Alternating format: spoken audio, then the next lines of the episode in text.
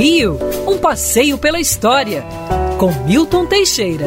Amigo ouvinte, dia 28 de junho de 1930, era inaugurado o Teatro João Caetano, de propriedade, então, do Banco do Brasil.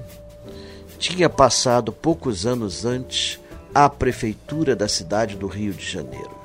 Tinha passado por uma reforma, olha bem, era um teatro erguido em 1813. Foi o terceiro teatro da cidade, com o nome de Real Teatro São João. Mudou de nomes várias vezes. Teatro São Pedro de Alcântara, Teatro Constitucional Fluminense e em 1923, em homenagem a João Caetano dos Santos, grande ator lírico, Teatro João Caetano. Tinha passado por reformas, estava prontinho para ser usado. A prefeitura não fez por menos, o colocou abaixo. Fez-se um prédio moderno pelo arquiteto italiano Alexandre Baldassini. Colocou-se painéis de Emiliano de Cavalcante no hall esses painéis eram os primeiros painéis de pintura moderna em prédio público no Rio de Janeiro. E quando foi aberta aos espetáculos no dia 28 de junho, que fracasso, ninguém ouvia nada. A acústica era péssima. Depois de muitos trabalhos, melhorou um pouco.